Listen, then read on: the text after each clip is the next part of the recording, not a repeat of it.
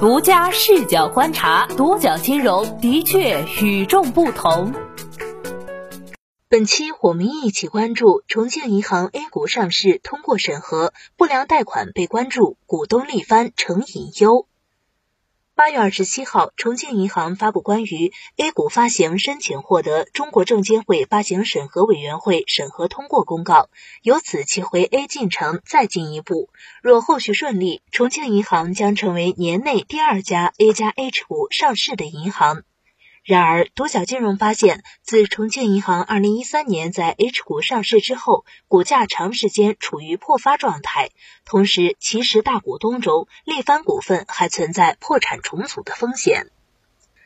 公开资料显示，重庆银行成立于一九九六年，注册资本为三十一亿元，是西部和长江上游地区成立较早的地方性股份制商业银行。二零零七年八月更名为重庆银行，二零一三年十一月于香港上市。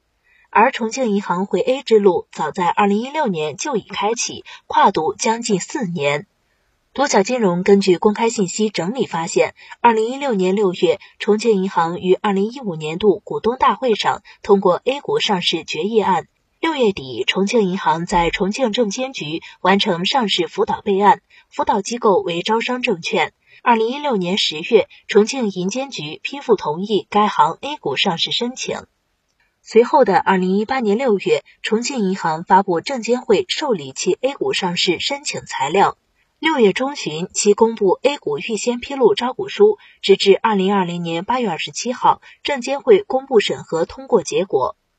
招股书显示，重庆银行拟登陆上交所，发行规模不超过七点八一亿股，占本次发行完成后总股数的百分之十九点九八。关于资金用途，重庆银行方面表示，本次发行所募集的资金，扣除发行费用后，将全部用于充实本行核心一级资本，提高资本充足率。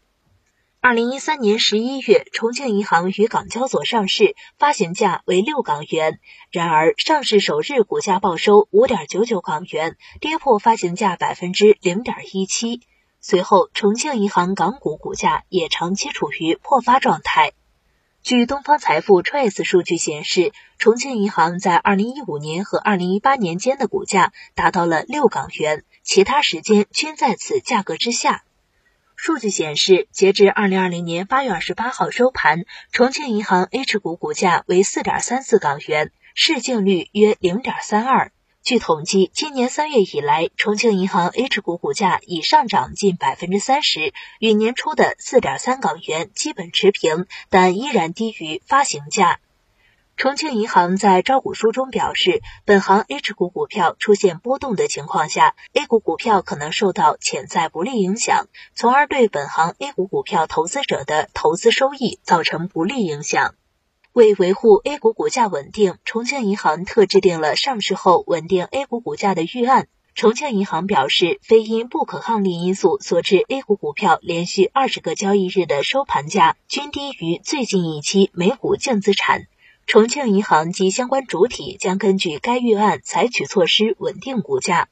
此外，独角金融发现，在证监会公布的审核结果公告中，重庆银行还因不良贷款率等被监管问询。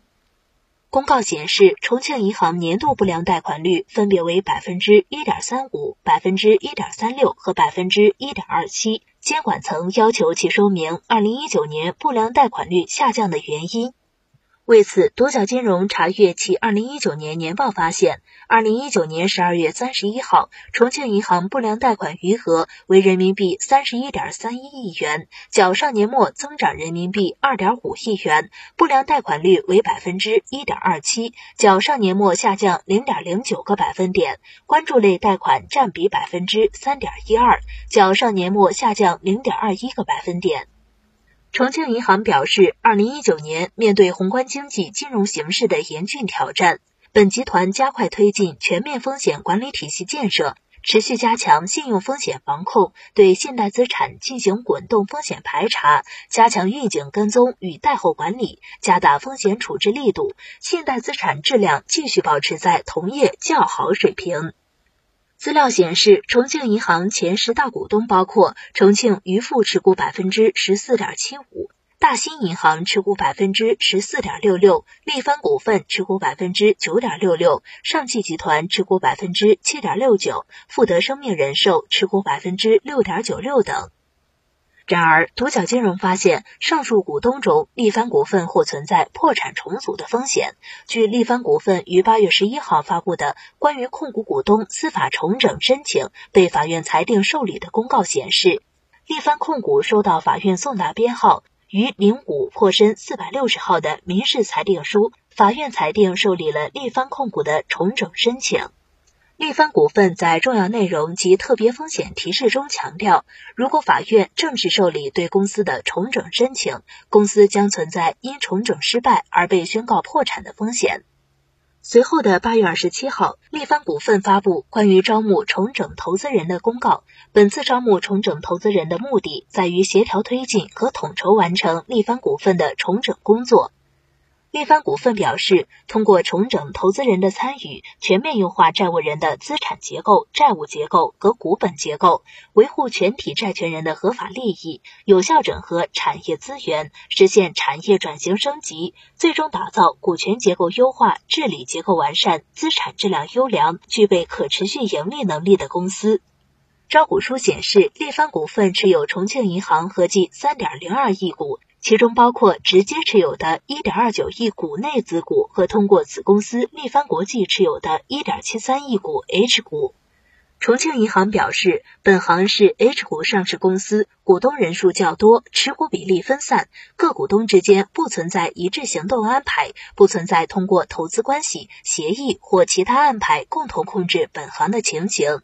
那么，关于重庆银行回 A 股上市一事，你怎么看呢？请将你的想法在留言区讨论。好的，以上就是本期的全部内容，谢谢收听，咱们下期再见。